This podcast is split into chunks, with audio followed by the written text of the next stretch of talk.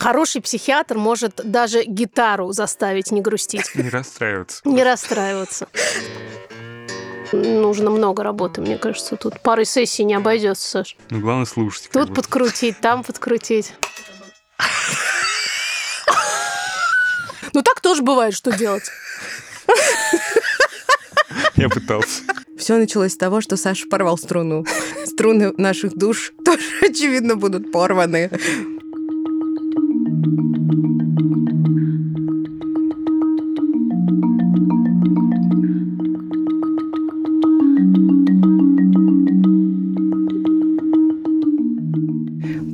Привет.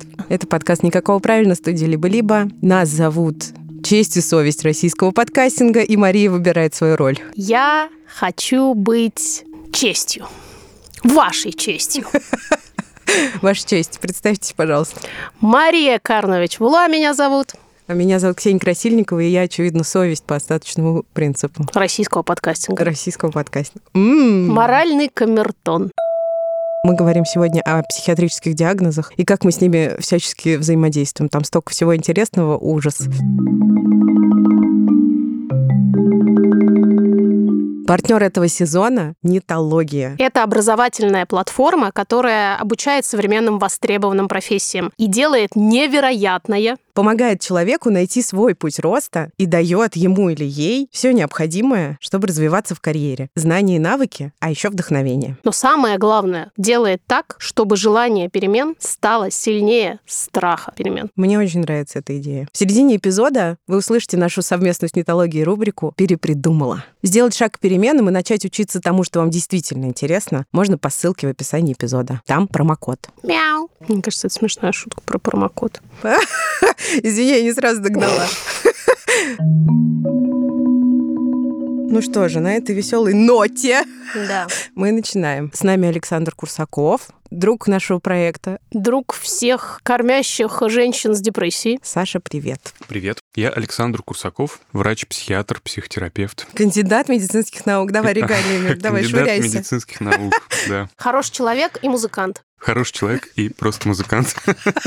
И отец. И отец. Мы собрались, чтобы поговорить про диагнозы. А как оказалось, тема очень сложная, и даже за пределами моих переживаний насчет моих личных диагнозов, она все равно очень сложная. Для начала расскажем, что мы тут с тобой представляем полярные отношения к диагнозу. Это правда. Это хорошо, интересно сложилось. Вот это динамика. Обычно мы единодушны, а тут Да. такое. Мы не считаем, что кто-то из нас с тобой прав, а кто-то не прав, потому что... Никакого правильно, разумеется. Ну, давай расскажем же. Ну давай, ну начинай. Я вообще, в принципе, человек, который живет всю жизнь с диагнозами. Я всегда воспринимала диагнозы как освещение темной дорожки. Дорожка по-прежнему может быть так себе, в колдобинах, и вообще ведет неизвестно куда. Но когда она чуть-чуть освещена, все-таки как-то меньше шансов, что ты там навернешься, долбанешься и не встанешь. То есть я не испытывала никакого восторга, когда я получала какой-то очередной диагноз. Сейчас я говорю про соматическое здоровье. Мне всегда становилось как-то понятнее. Я могла даже расстраиваться от какого-то конкретного диагноза, но я однозначно испытывала облегчение от того, что он у меня есть. То же самое, в принципе, произошло с моим ментальным здоровьем. Когда я поняла, что у того, что со мной происходит, есть название, его довольно много, этого всего, что со мной происходит. А какое смысле, было первое мире. название? А, Ну, изначально тревожно-депрессивное расстройство, потом у меня стояла рекуррентная депрессия, расстройство личности неуточненное, вот мой весь любимый набор. И даже было подозрение на бар. А, точно, точно. и даже, даже да. здесь а, я особенно сильно не расстраивалась. Все, что со мной происходит, может быть похоже немножечко на это, чуть-чуть на это. И дифференциация вообще одного диагноза от другого очень сложная штука. В этот момент, когда я получила какой-то там уже очередной по счету диагноз под э, вопросом, я поняла, что мне пофиг. Мне вообще не важно, как называется то, что со мной происходит. Я буквально с каждого следующего приема ухожу с каким-нибудь, с какой-нибудь новой записью. Значит, это перечеркнули, так, все, депрессию нафиг, Значит, расстройство личности. Нет, возможно, все-таки не расстройство личности, наверное, все-таки это вот это. Это такая экспозиция к диагностике, да? То есть чем больше, тем, чем чаще ты получаешь Да, диагноз, тем да. тебе уже становится все Да, более да, и Более как, э, индифферентны. Да-да-да, экспозиция это как э, когда, например, со страхом полетов, да, работают. Ну да. Ну вот что-то похожее произошло у меня с моими психиатрическими диагнозами. Я в данный момент нахожусь на препарате, который нормально для меня работает, мне с этим окей, я не собираюсь с этим ничего делать. В смысле, я не буду копаться дальше, я не буду искать никаких новых подтверждений тому или иному диагнозу, и обратного я тоже делать не буду. Можно сказать, что мне совершенно все равно, сейчас есть у меня какой-то диагноз или нет. Я знаю, что мое ментальное здоровье лобильное. С ним могут происходить разные штуки. А ты, Ксукс? Я хочу сказать, что ты очень взрослая. Да просто. В хорошем смысле. Короче, когда я попала после родов в больницу, мне поставили тяжелую депрессию послеродовую. У меня было очень сложно с принятием в тот момент, потому что я вообще не понимала, что происходит. Не было большого обсуждения тогда нигде, не в медиа. И было у меня очень много чувства вины, несмотря на то, что... И я признательна за это психиатрам, которые меня лечили, несмотря на то, что они мне почти каждый день повторяли, вы не виноваты, это болезнь, и она существует объективно, я все равно очень долго испытывала чувство вины, и как бы некоторые его остатки есть до сих пор. Но тогда, я же полтора года лечилась, и в какой-то момент я все-таки пришла к принятию того факта, что можно вылечиться. Ты вылечишься, и дальше пойдет твоя жизнь вперед. И в принципе так и произошло, просто на это ушло много времени. А потом в какой-то момент, Маша, кстати, ты свидетельствовала это, по мере еще того, как я углублялась во всю повестку, я очень много читала про разные диагнозы и все такое. В общем, в какой-то момент я стала думать, что местами то, что со мной происходит, похоже на гипоманиакальное состояние. Потому что я была очень веселая, активная, деятельная. В общем, все, что в тебе любят твои друзья и все, кто тебя знает. Примерно, да. Я пошла к психиатру. Скажите, доктор, почему я такая веселая? Да. Со мной Меня это не совсем устраивает. Да, со мной что-то не так, доктор? Мне поставили биполярное аффективное расстройство второго типа, и дальше я не приняла. Я сказала, нет, я никакие таблетки пить не буду. А можно все посмотреть, сказала Ксукс. Да. Весь список. Здесь ДСМ, пожалуйста, разверните. Я сказала, что как бы я справляюсь текущими своими методами, даже если это так. А потом я узнала о том, что вообще-то это очень часто люди говорят в гипоманиакальном состоянии, никакие таблетки я пить не буду, я вообще в порядке, и мне хорошо. Нафига вы мне пытаетесь тут э, мои обороты сбавить? Да, потом у меня были, конечно, флуктуации моего состояния. Я ходила еще к нескольким другим психиатрам, и, в общем, в общей сложности я от четырех людей услышала, что у меня бар. Но все-таки Ксукса поставила себе задачу. Да. Закончилось все это тем, и Маша тоже это свидетельствовала, что я таки добилась. э, Нашла врача, да, я нашла выкрутила врача. руки. которая сначала мне подтвердила бар. Но прошло время, и я очень этому противилась, читала, продолжала узнавать, и все меньше находила совпадений. И вот в очередной раз я к ней пришла, очень веселая. Да, я сидела снаружи в коридоре, потому что я сопровождала Ксуксу к врачу, и слушала, как она там заливисто хохочет. И Да. представляла, что Ксукс пришла на прием, говорит, вы знаете, доктор, я очень веселая, мне говорят, что у меня бар. А доктор ей говорит, ну-ка пошутите. Да, действительно похоже на бар. Вот примерно так она хохотала, и мне было слышно это в коридоре, вы Извините, понимаете. да, я громко смеюсь. У меня есть сила убеждения, я действительно, я же подкасты продаю. И я добилась того, что она сказала, да, хорошо, давайте называть это рекуррентным депрессивным расстройством гипертимной личности. И я искренне верю сейчас, что это гораздо лучше описывает меня. Несмотря на то, что я принимаю препарат специфический от биполярного эффективного расстройства уже больше года. Я как бы из тех, кто не соглашается, потому что я считаю, что, во всяком случае, вот этот вот диагноз, мне казалось, что он накладывает очень много разнообразных ограничений. На внутреннем моем уровне, на уровне образа жизни и на уровне того, как относятся ко мне люди со стороны. А можно, Саша, я тебя спрошу, как доктора? Мгм. Даже не знаю, как доктора или как человека и доктора, и кошку. Как преподавателя. Как преподаватель. Между прочим, забыли еще одну твою новую регалию. Короче, расскажи, пожалуйста, про общую температуру по больнице. Как люди относятся к диагнозам и что здесь важнее? Действительно, вот это персональное отношение, вот как у нас вот у Ксукса непринятие, у меня, наоборот, пофигизм какой-то. Что это важнее или некоторая, ну, я не знаю, там сложилась же какая-то практика, что вот диагноз, соответствующее лечение, поэтому диагноз важен. Потому что если у тебя другой диагноз, тебе нужно другое лечение, и тогда ты можешь пойти по неправильной дорожке, казалось бы. Надо понимать, для чего нужен диагноз. Диагноз, по идее, нужен для того, чтобы действительно как можно более точно подобрать способы помощи. Но на протяжении там, всей этой длительной истории психиатрии, и диагностический процесс оброс какими-то дополнительными внешними историями, социальными, психологическими и так далее, и в том числе стигматизацией. Нельзя сказать, что диагноз — это только то, что и существует там в медицинском кабинете. То, что мы выходим и дальше что-то делаем с этим диагнозом, и как-то к себе относимся, и к нам относятся другие люди. И, в принципе, по моим наблюдениям, люди примерно так вот и делятся на две категории. Все люди делятся на две категории. Те, кто спокойно относится к своим диагнозам, и те, кто... Но для кого это нагружено еще большим количеством дополнительных смыслов, да? Ну, наверное, да, так. По большому счету все принимают э, нужную терапию и чувствуют себя хорошо, и это, наверное, самое главное. Остальное больше такой психологический аспект uh собственной идентичности, отношений с людьми и так далее. Да, мне кажется, что проблема начинается, если внешняя стигматизация или самостигматизация или что угодно еще отдаляет тебя, собственно, от получения помощи. Но совершенно точно мне, например, не кажется, что вот там в твоем случае нужно биться за то, чтобы принять диагноз, потому что это часть тебя, важно принимать себя там целиком и полностью, бла-бла-бла. Для меня, например, как для твоего друга, да, как для человека, который рядом с тобой, которому ты важна, важно, что ты не отрицаешь помощь, что ты ее получаешь. Я думаю, что я бы очень волновалась, если бы ты говорил, нет у меня никакого расстройства, а пошло все в жопу. И при этом я бы видела, что твое состояние ухудшается. Я готова и продолжаю принимать медикаментозную терапию, еженедельная психотерапия. Это мой модус уже очень много лет. Но другие какие-то штуки я принимать не хочу. Да. В смысле, принимать как часть своей жизни, не, внутрь. Внутрь я как раз хочу. Те как раз, я помню, те как раз рекомендации, которые как бы традиционно нужны вообще-то там всем людям с ментальными особенностями. В частности, Ксукса отрицает восьмичасовой сон. Он ей не подходит. А я не подхожу ему. Да, они друг другу не подходят, короче. Знаешь, для меня, что здесь важно? Ну, что я вижу, что ты в порядке. Да, я в порядке, в том-то Ну. и дело. И мне кажется, что я вот и живу последний год как э, та самая гипертимная личность. Я держусь. Не И грустишь? не очень много грущу, но это такая грусть, типа правильная грусть, которая не часть диагноза, кажется. Хотя реально бывают ситуации, когда я задаюсь вопросом, а то, что сейчас со мной происходит, это биохимия или жизнь? Я считаю, так нужно назвать, конечно, альбом какой-нибудь. Биохимия и жизнь. Или журнал. Биохимия и жизнь. Я бы там публиковалась однозначно.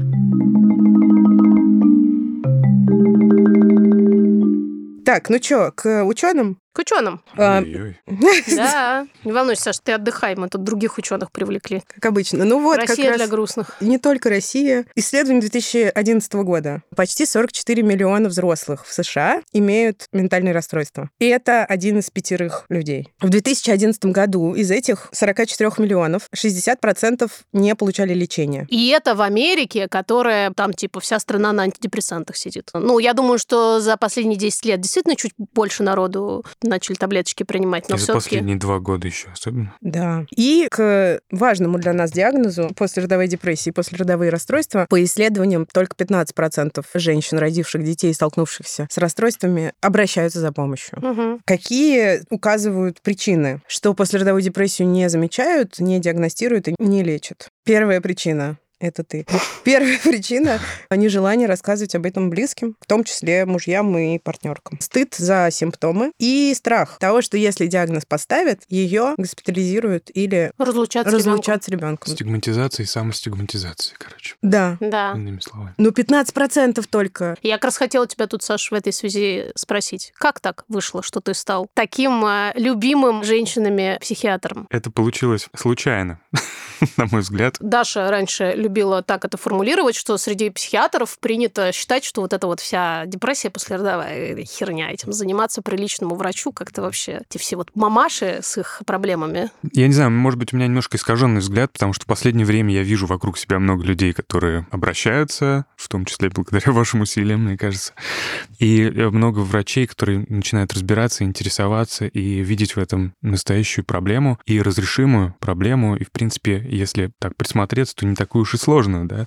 И каким-то образом, тоже благодаря Даше Уткиной, я стал одним из людей, которые приобретают опыт лечения, ведения этих состояний. Ты производишь впечатление человека в первую очередь, который неравнодушен. Потом на это можно сверху наложить все твои знания, умения, дополнительно получить какие-то новые знания. И опаньки, получился прекрасный психиатр, который помогает мамам. И сколько таких могло бы быть, если бы вот это сложное состояние, в которое попадают мамы, женщины после родов, не считалось блажью, глупостью, простой женской истерикой и вот этим всем. Самодурством. Там есть еще один момент, когда учишься у старших и вообще, в принципе, принципе, учишься там медицине, психиатрии, это как бы транслируется идея, что это очень сложно, что э, женщины во время беременности или после родов и кормящие, это такая что-то, что-то очень хрупкое, вот, и лучше вообще, ну, не прикасаться, да, потому что... Сидят там в уголочке тихонечко. Ну, это другая часть, да, вторая часть, то, что они должны терпеть, потому что, не дай бог, какая-то крупица антидепрессант попадет э,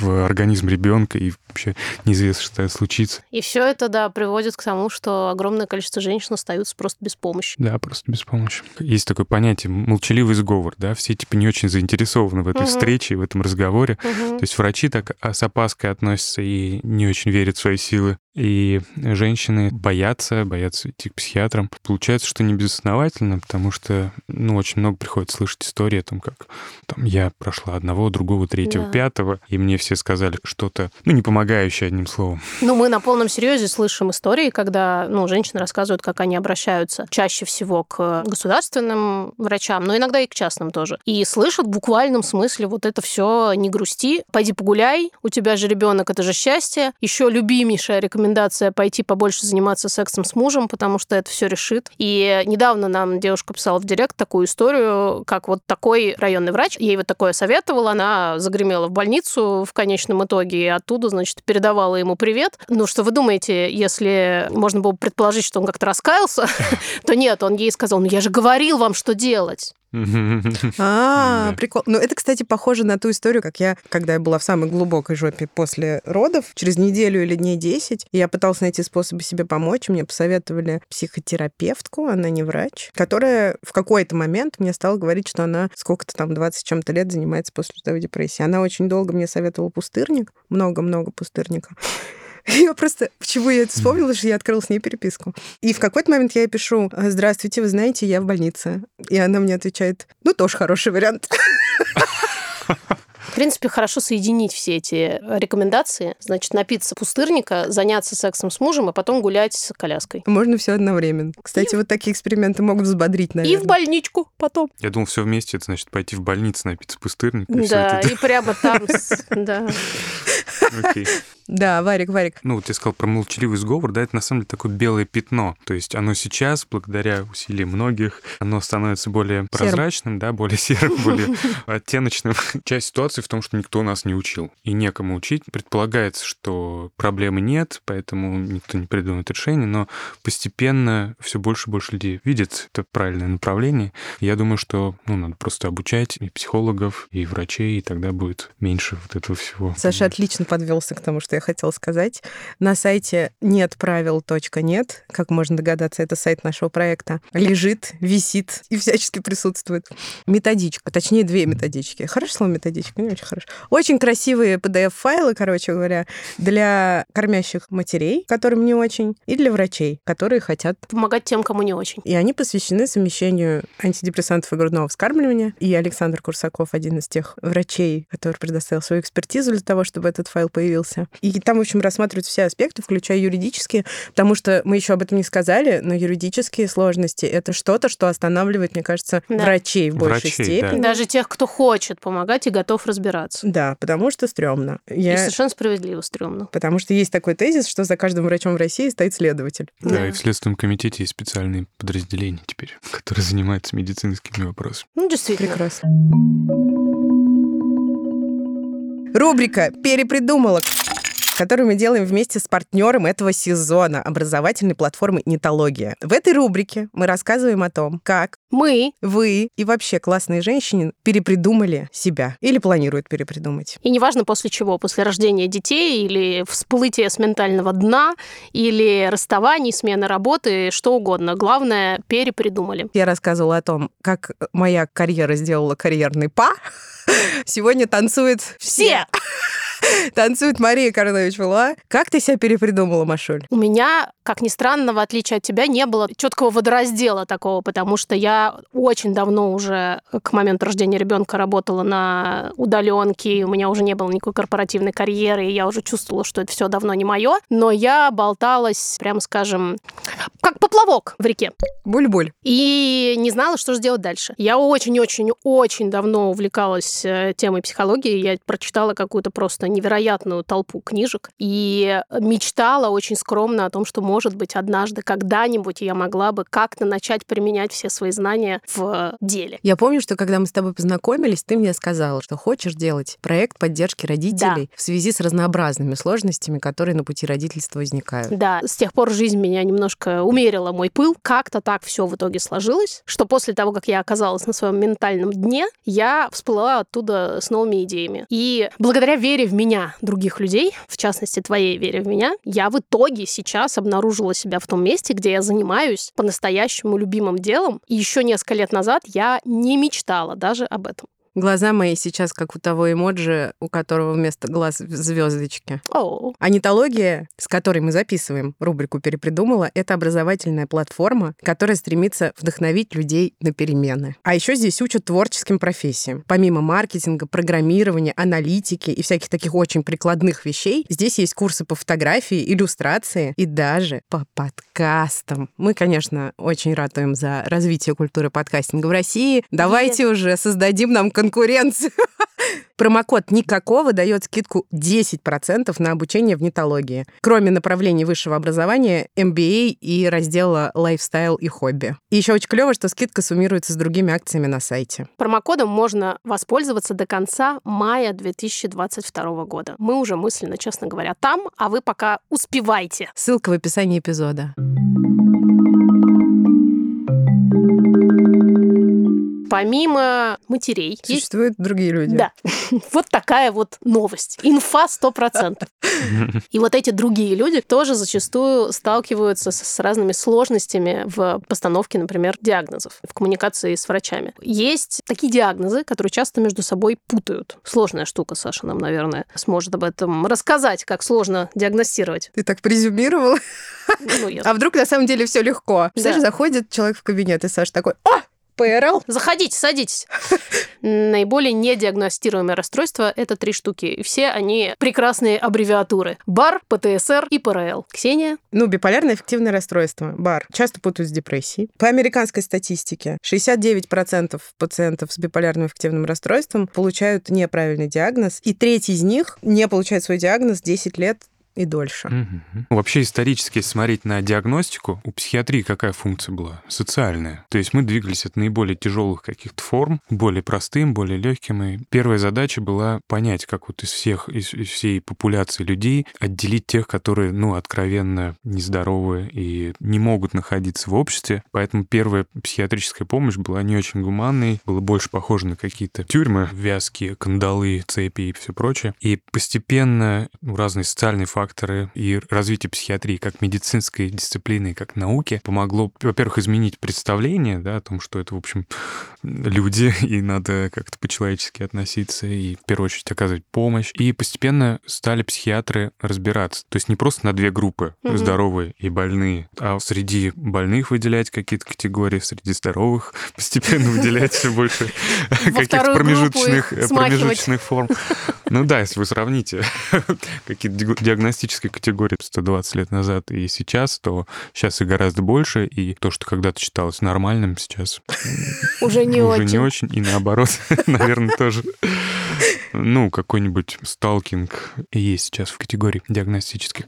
И на рубеже 19-20 века был, например, Эмиль Крепелин, немецкий психиатр, который использовал самые простые статистические методы и смог, например, отделить то, что сейчас называют шизофренией. Это состояние, которое рано начинается с плохим, более плохим прогнозом. И маниакально-депрессивный психоз. Постепенно из маниакально-депрессивного вот этого психоза э, выделились разные современные диагностические формы, то есть это рекуррентная депрессия, и потом выделились э, биполярные расстройства, соответственно, первого и второго типа. А сейчас предложили концепцию биполярного спектра. И вообще есть mm-hmm. понимание того, что разделение на категории — это, ну, некоторая условность, да, которая необходима для того, чтобы, например, решать статистические цели. Ну, чтобы получить результат исследования, да, которые... Которые да. мы так любим. Которые, да. А нужно понимать, есть расстройство да. или нет. При этом мы понимаем, что там, где есть расстройство, оно может очень да. сильно различаться по градации, по по особенностям проявлений. Ну, Концепция вообще, спектра, да. она больше описывает реальность, да?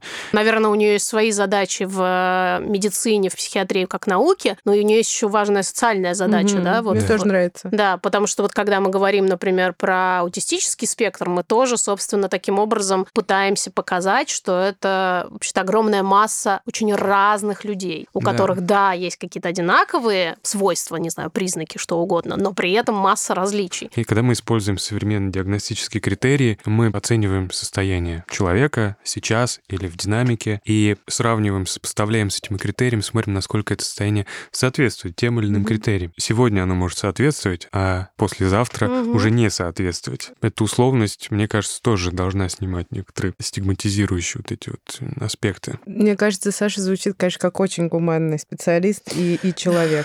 Как будто бы есть ощущение, что даже среди прогрессивных врачей не всегда такой гуманизм имеет место. Следующая аббревиатура Посттравматическое стрессовое расстройство ПТСР часто недодиагностируется или неправильно диагностируется, потому что люди, пережившие травму, часто не хотят о ней говорить. Почему-то мне не приходилось в голову. Даже когда они приходят на консультацию к э, врачу. Да, ну и путают с э, тревожными расстройствами, депрессией. Вот есть такая статистика, что 70% взрослых людей в США имеют травматичный опыт, хотя бы единожды произошедший с ними в жизни, и из них до 20% получают посттравматическое стрессовое расстройство. Но, соответственно, многие об этом просто не знают. Мы часто об этом говорим. Многие люди не осознают, что тот опыт, который они пережили, это вообще-то травма. И считают это просто частью своей судьбы тяжелой или вообще просто какой-то нормой. Особенно это касается, поправь меня, Саша, если я ошибаюсь, людей, которые в детстве пережили травматичные события. Тоже, например, сексуализированное насилие, которое зачастую психика помогает как-то скрыть, или просто люди настолько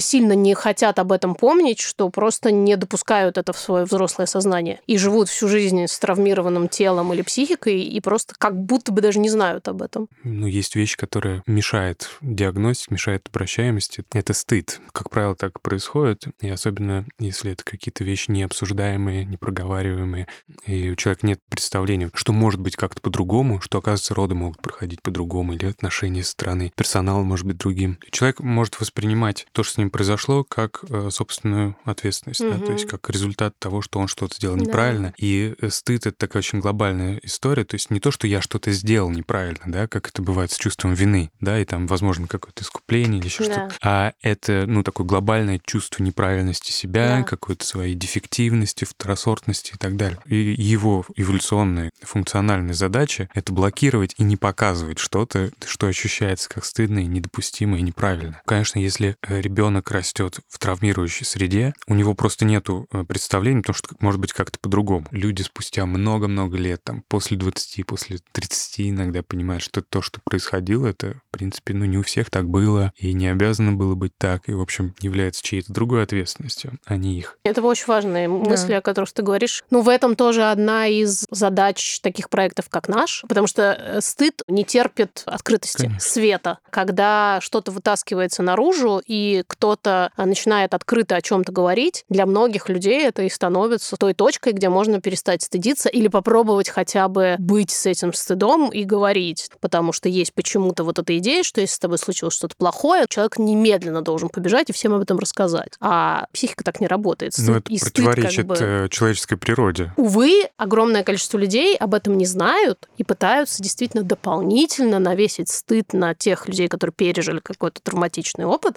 за то, что они еще и не так себя с ним повели, с этим опытом. Тут есть еще тонкости такие психологические. Человек, который в любом возрасте переживает какие-то травматичные события, которые превышают порог его способности переваривания эмоций, то действительно формируются определенные защитные механизмы, и психике проще вытеснить или куда-то Мгм. диссоциировать, из фокуса внимания убрать переживания, эту боль, эти воспоминания, и поэтому люди не, не сразу вспоминают о таких вещах.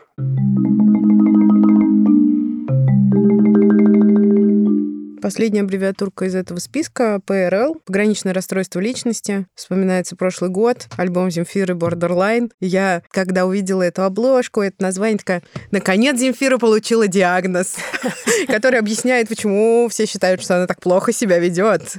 Наконец-то каминг совершил. Ну да, да, решила всем сообщить, но немножко так тонко. Это хорошее вообще очень описание ПРЛ, мне кажется, в обывательском представлении. Это вот люди, которые очень плохо себя ведут. Да, и, собственно, причина недодиагностики пограничного расстройства личности, которая здесь указывается, она в этом и состоит, что люди не понимают, что у них проблемы, что эту проблему нужно решать. А снаружи получают осуждение, соответственно, да. за свое поведение, mm-hmm. и, собственно, рассматривается только конечная точка поведения или там последствия, которые с собой влечет это поведение, а вовсе не причины, почему человек так вот странно себя ведет. Людей, которых можно диагностировать ПРЛ в подростковом и в раннем взрослом возрасте, действительно в детстве и в раннем социальном окружении не все гладко. Да. Про насилие, про небезопасную среду, про отсутствие чувства защищенности. Да, когда очередная мама погибает, э, выйдя из окна, в медиа всегда появляются свидетельства соседей, которые говорили, такая приличная семья вроде бы на первый взгляд. И у нас вот эта вот категоризация на приличную семью и неприличную семью, казалось бы, ну, должна вообще все, все, все проблемы решать. Это снимать ну, вообще все да, вопросы. ну, то есть вот если подросток из э, так себе семьи, ну, что от него ждать? Ну, конечно, бесится.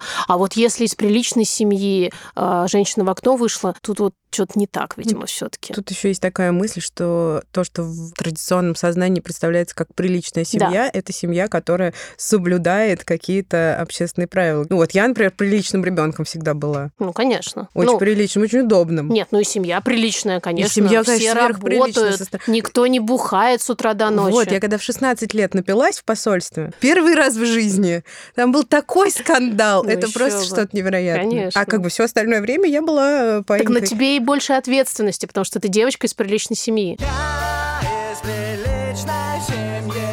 Естественно, но это не свидетельство какого-то неприличия, это абсолютно логичная вещь, которая происходит с человеком в 16 лет. Скажите а. спасибо, что не в 14, в конце концов. Да. У этого эпизода есть партнер Aviasales еще. И когда я говорю Aviasales еще, мне все время хочется говорить еще, еще, еще, еще, еще. Мне очень нравится определять наших партнеров словом друзья, честно скажу. И вот наши друзья согласились на то, чтобы мы делали рубрику «Добраться и выжить». История сегодня близка к тому, что нужно было выживать, это история моей мамы, у О. которой было тогда двое детей, близнецы. В 1994 году, когда нам с Настей было, получается, 7 лет, мы ехали в Грецию, на минуточку, на автобусе из Москвы, в Салонике. Серьезно? Абсолютно. На автобусе? На автобусе. В Грецию что из Москвы? 90-е. Автобус из Москвы, естественно, он постоянно ломался. И в какой-то момент, ближе уже к Греции, видимо, на территории Болгарии, автобус сломался полностью и больше не ехал. И, в общем, я угадаю, я... вы пошли пешком. Почти. Мы были в каком-то городке, и было очень жарко, потому что был август. И на площади в этом городке был фонтан. И следующего автобуса, который должен был прийти на замену сломанному, нужно было ждать какое-то время. И мама же врач еще, и она очень беспокоилась традиционно о тепловом и солнечном ударе и их комбинации. Ну и, в общем, мы купались в этом фонтане просто, чтобы охладиться, и мама считает, что это нас и спасло. Подожди секундочку. Был, ты говоришь, был август. Надеюсь, второе?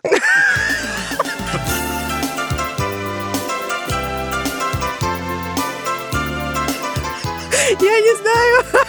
Было бы классно, да? Да. Главное, что мама выжила и даже еще сумела третьего ребенка после этого родить. Значит, что такое Aviasales еще? Это такой классный сервис, который помогает путешествовать дешевле и комфортнее. Там есть классные гиды по разным городам с указанием секретных мест, а не всякой общедоступной э, шушеры. Шушеры.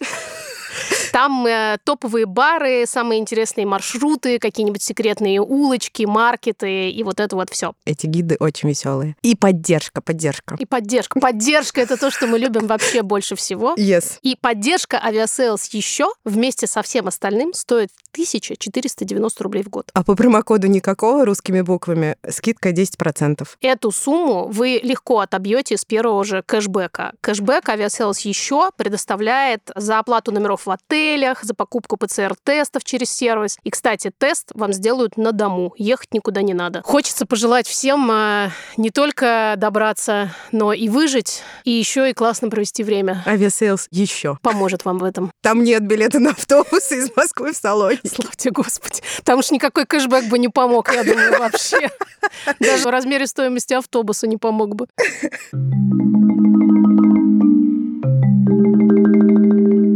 Самостигматизация – это стигма, направленная внутрь, да, как можно предположить. У нее есть четыре категории. Ощущение, что расстройство — это твоя вина, а отсюда стыд, разочарование в самом или самой себе, ощущение того, что расстройство разрушает жизнь. Стереотипы, которые ты прикладываешь к себе. Вот я тут совершенная царица. Например, люди с ментальными расстройствами не могут жить хорошей жизнью. Ну, типа, люди в гипоманиакальном состоянии ведут себя неадекватно. Это просто пример стереотипа, который я применяю к себе. И, например, не могут принимать э, самостоятельные взрослые взвешенные решения. На самостигматизацию еще влияет опыт дискриминации. Если тебя стигматизируют извне, то есть большая вероятность, что ты присоединишься Ну, к этим да, это Да, довольно, довольно сложно. мнениям. Просто взять из потолка, начать этому сопротивляться. Избегание сближения с людьми, у которых расстройств нет. И разговоров о себе и своем расстройстве, потому что ты себя чувствуешь э, Обузой. обузой. Это вот я могу про себя сказать, да, когда ты перестаешь воспринимать себя за пределами своей болезни. Я помню, как терапевтка однажды меня спрашивала, как вам кажется, кто вы еще для своего мужа, помимо того, что вы жена с болезнью? Ну и я за огромным скрипом, с большим э, внутренним сопротивлением, но все-таки начала вытаскивать, кто я все-таки еще для него. Но если нет вот этого альтернативного голоса, вот, например, терапевта или друга, или даже самого партнера, то очень легко поверить, что ты — это твоя болезнь. Ты заканчиваешься в этом месте. Это безумно соблазнительная коробочка, в которую Да. себя хочется засунуть. Потому что в ней все понятно, в ней все четко. Да. Действительно, коммуникация это сложно, когда у тебя ментальные трудности, это очень сложно. И правда, хочется иногда сказать, меня никто не понимает, пошли все в жопу, потому что никто не знает, как мне тяжело. Требует больших усилий противостоять вот этому внутреннему критику и говорить, что нет, я буду пытаться выбираться из этой коробочки, я буду пытаться искать дырочки, через которые можно дышать, хотя бы в этой коробочке. А в идеале просочиться.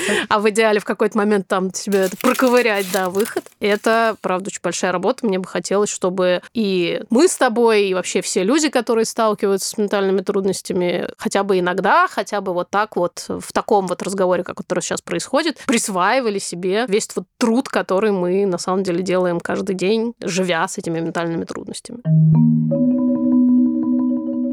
Есть проблемы с романтизацией расстройств, Саша? Да. Все, коротко, спасибо.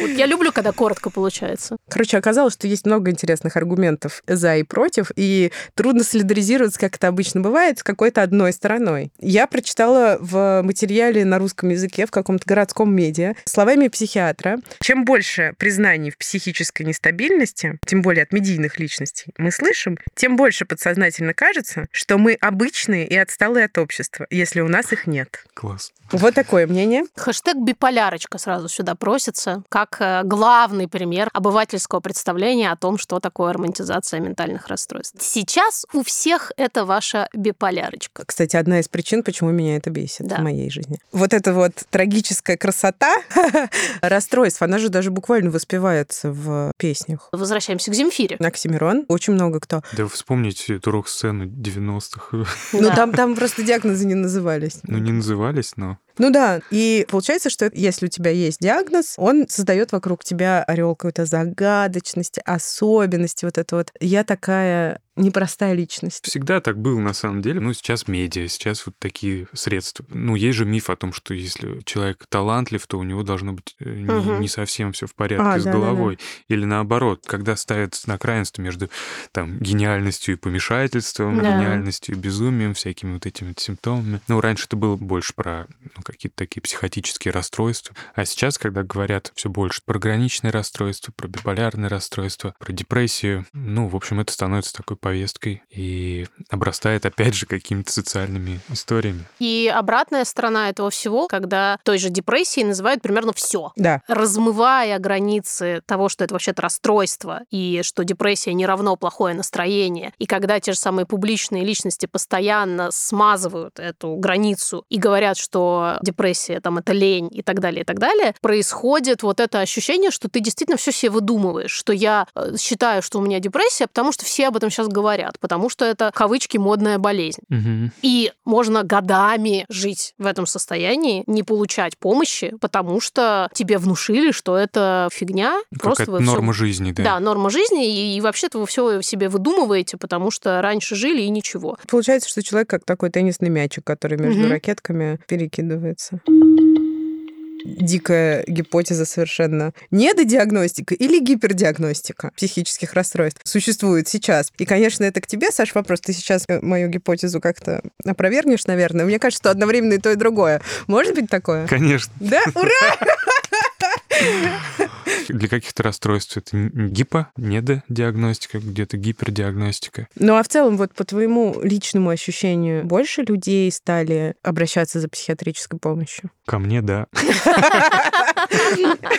Но это просто нашими стараниями. Конечно. Ну ладно, ну, ну, даже- Ну нет, я думаю, что действительно больше, но опять же, у меня очень смещенная выборка. Вокруг меня люди, которые обращаются, э, люди, да. которые оказывают эту помощь. То, что в нашем информационном пузыре это увеличение интереса и внимания к ментальному здоровью возросло, и это факт. И это значит, что все равно, так или иначе, как кругами по воде, это расходится дальше. И да, наверное, для этого потребуется больше времени, но то, что рост обращений, мне кажется, за профессиональной психологической или психиатрической помощью идет, мне кажется, это однозначно. Есть, есть такое. Даже вот у меня есть какой-то опыт, там, сколько, 10 лет. Я вижу, что люди приходят с разными установками, с разной информацией. Раньше чаще была ситуация, когда ты единственный первый э, психиатр, который встретился им на пути, какое-то диво дивное. А сейчас все больше людей, и особенно это люди молодого возраста, да, до 35, там, 40 лет, которые уже знают, что такое Мгм. биполярное расстройство, которые уже знают, что такое ПРЛ, и далеко не все их э, романтизируют, в общем-то, да, понимают, что это страдание. И у многих есть уже опыт обращения к психологам, психиатрам, психотерапевтам. Ну, вот, мне кажется, что это хороший сдвиг, хороший тренд. Еще есть одна такая штука. В последние пару лет из-за или благодаря пандемии вопрос психического здоровья тоже выходит как-то из тени. На потому мировом что уровне. На мировом уровне и Да. на уровне людей, которые никогда бы не обратились за психиатрической помощью, они начинают больше и внезапно страдать там депрессиями, нарушениями сна, тревожными всякими состояниями, паническими приступами после э, перенесенного ковида. В этом смысле ковид как-то вытаскивает эти проблемы и немножко Кто бы мог подумать? уравнивает, да. Ну, это мое наблюдение. У этого есть подтверждение.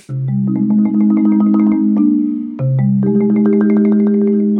Я просто хочу процитировать Татьяну Никонову, которая умерла в прошлом году. Она была человеком, который внятно начал говорить о психических расстройствах. Таня вообще очень много боролась вот с этим самым стыдом, про который мы говорили Да. выше, и помогала людям действительно своим голосом этот стыд э, немножечко снимать. Смертельно надоело думать о своих диагнозах. Хочется просто жить, а не считать шаги и таблетки, фотографировать еду, есть по будильнику, заполнять дневник самочувствия, таскаться на психотерапию, тратить бешеное количество денег на врачей и таблы вместо путешествий и дурацких покупок, факапить все подряд, уговаривать себя, что все будет нормально, и сидеть по часу в прихожей без сил встать и пойти по делам. Очень хочется жить, а вот этой вот херни не хочется. Мне кажется, хорошо просто описывает Да просто нереально. Story of my life. болеть психическим расстройством не прикольно. А с другой стороны, очень часто получение психиатрического диагноза делит жизнь на до и после в смысле обретения важного для себя объяснения происходящего. И, собственно, помощь. И, собственно, помощи, и, соответственно, улучшения качества жизни. Да, А, да, еще раз, да. Наши дорогие соавторки, слушаем вас. Я обращалась к тера- психотерапевту платно, когда поняла, что мне нужна помощь. У меня была депрессия. Мне прописали антидепрессанты, но психотерапевтка сказала, что они как бы совместимы с грудным вскармливанием, но я умываю руки, все это остается на вашей совести. Я так и не смогла их начать принимать. Ну и пока искала, к кому обратиться за вторым мнением, как-то смогла выгребсти из этого состояния самостоятельно. Это просто классика. История с классическим началом и хорошим Да, завершением. не классическим э, завершением, надо сказать. Очень многие вынуждены все-таки заканчивать грудное вскармливание, потому что, например, им так плохо, что они не готовы отказаться от лечения. Или, наоборот, отказываться от лечения, продолжать кормить, потому что, например, в их окружении слишком сильно вот это давление, связанное с э, грудным вскармливанием. Звучит страх э, врача, да, такое, и желание отгородиться, и, в общем, не Да. иметь отношений. То есть она Мгм. говорит, вот это решается таким образом, но я не могу взять на себя ответственность за это. Практика показывает, что можно обсуждать как-то немного более заботливо, да, и, Ну да. в общем, понятно, и так, чтобы информация казалась доступной, и при этом помощь все-таки была оказана. Да, чтобы все-таки не оставлять женщин один на один с этой ситуацией. И это такое немножко даже двойное издевательство. Тебе по- помахали, с одной стороны, показали, что помощь, она как бы вот там, Да. но, сорян, я туда не пойду. Поэтому хочешь, иди сама. Привет, Маша Иксукса, я Лера, мне 30. Дебют моего заболевания – биполярное аффективное расстройство второго типа. Первый раз был в 18 лет. Я пришла к психиатру с запросом «помогите, у меня раздвоение личности», потому что я не понимала, что со мной происходит. И к тому же еще у меня там добавилось ПТСР. У меня в роду и с отцовской линии, и с материнской линии есть шизофреники, как оказалось потом. И тяжелая травмирующая долгое время ситуация была в детстве. Да, важно сходить к психиатру и важно про себя узнавать и читать много литературы, помимо того, что говорит тебе психиатр. И лично меня наличие диагноза освобождает каким-то образом наоборот. Я хотя бы, фух, знаю, что со мной такое, знаю, чего ожидать, знаю, как на это повлиять. И оно меня порой вытаскивает, как бы не парадоксально, и с дна депрессии, потому что я знаю, что это пройдет, это не я, это проявление моей болезни, и это лучше, чем ты мечешься несколько лет и думаешь, что ты в край сумасшедшая, и тебе все кажется, и ты все придумываешь. Действительно, диагноз может быть каким-то освобождением. И абсолютное большинство аудиосообщений, которые нам пришли, а нам пришло их несколько десятков, они как раз про то, что это было очень хорошим событием в жизни. Мне очень близка вот здесь идея про то, что нам приходится самим много искать информации, которая касается нашего Да. состояния. Действительно, у меня был такой же опыт еще примерно в том же возрасте, но только с моим соматическим здоровьем, когда было понятно, что я действительно сама ответственна за все это, по большому счету. Я еще думаю, что здесь очень важно, насколько быстро тебе удалось получить помощь, потому что если ты годами реально ходишь э, по врачам, и тебя футболят туда-сюда, и ты никак не можешь понять, что с тобой происходит, то диагноз по-любому будет освобождением. Очень много рассказов о том, что, грубо говоря, мне годами было сложно, тяжело, непонятно. И еще, допустим, если у человека много лет депрессии, то он в конце концов перестает отделять свое состояние от себя самого. Мгм. И тогда вот этот момент начала лечения и появления диагноза, он просто может стать ну, просто счастьем. Но это вот Да. то, о чем Саша говорил. Ты забываешь, что это не с тобой что-то происходит, а ты считаешь, что это ты. Да. Ты плохой. Ну, идентифицируешься Да. с этим. Хорошая новость в том, что есть э, медикаменты, терапии. Можно, в общем, прийти к тому, чтобы просто жить и наслаждаться жизнью. Я несколько лет знала, что у меня есть генерализированное тревожное расстройство, и после некоторых травматичных событий в конце этого года я наконец дошла до психиатра, подтвердила свой диагноз и села на антидепрессанты. Я себя чувствую очень комфортно, в отличие от моего партнера, который не поддержал меня, а при любой удобной возможности повторяет мне и моему ребенку, нашему ребенку, что мама больна, все понятно, она же больная, стыдит меня всячески. Соответственно, я пожалела, что я вообще об этом рассказала. И, соответственно, с там, токсичными родителями я этим не поделюсь. В этом большая драма, что ты ожидаешь от близких поддержки, они наоборот топят, Сложно прокомментировать это не матом, если честно. Можем матом, в принципе. Но это ситуации насилия, абьюза, и, в общем, они есть. Ну, как бы, если человек угнетает другого человека разными способами, он будет и это использовать, конечно, против жены. Можно пойти по множеству тропинок, если у тебя есть вообще такая вот интенция унижать человека, который рядом с тобой. А просто вот ментальная болезнь, это просто очень удобно. В отличие от, например, условной онкологии, которая э, там такая очень уважаемая. Болезнь. Да, вряд ли ли кто-то будет стыдить жену за то, что она болеет раком? Не, ну почему? Теоретически тоже можно. Ну, как Не как-то могут, ну стыдить. типа, типа ты вот курил ты всю жизнь. А, да, Ну, это смотря там- какой, да, наверное, всегда можно найти. Конечно, списывать вообще все, что угодно в жизни на проявление ментального расстройства, это, конечно, очень удобно. Мне кажется, Саша правильно сказал, что это очень похоже прямо на самый настоящий абьюз, когда ты даже не то, что списываешь происходящее, а это просто... Это Ты не то, что... Вариант Да, да. давления, вариант ну, доминирования, управления, не знаю. Но это на самом деле не столько про психические расстройства, чем они являются на самом деле, Мгм. сколько про использование стигмы. В своих целях. Не- Недобросовестную да, Да. цель. Очень много сочувствия. Я Да. не представляю, как с этим можно справляться, если у тебя нет поддержки. Мне очень больно про это, потому что я знаю, насколько тяжело с этим справляться, когда у тебя есть поддержка и со стороны партнера, и со стороны Мгм. друзей, и когда есть врачи, и все, как у меня вроде бы есть, и все равно это адовый труд, и очень сложно. Правда. я думаю, что такая ситуация э, у очень многих людей, очень многих женщин. И это очень несправедливо. Хочется сказать, чтобы вы хотя бы сейчас, в эту секунду, когда я это говорю, постарались поверить в то, что это не про вас. Это не потому, что ваша болезнь — это вы, не потому, что болезнь — это плохо, не потому, что вы сделали что-то не так, а потому что другие люди реализуют через вас свое, к сожалению, стремление к вот доминированию, как Саша сказал. Вы заслуживаете поддержки и с нашей стороны чужих людей, но все-таки эта Да. поддержка точно есть. Ждите новостей о новых способах получить качественную и эмпатичную психиатрическую помощь. Саша, спасибо тебе огромное. Теплую и ламповую. Да, Да. ее, Мне ее. кажется, у нас получился очень классный разговор. Продолжайте присылать нам свои истории, пожалуйста. Мы бесконечно благодарны за все ваши войсы. А Гульнара Делекторская, Кирилл Сычев, Юра Шустицкий и Наташа Полякова, продолжайте, пожалуйста, с нами работать. Продолжайте Мы бесконечно помогать. благодарны, что вы работаете с нами. Никакого правильно, Маша Ксукса. Всех обнимаем. Пока-пока. Пока. Пока-пока-пока.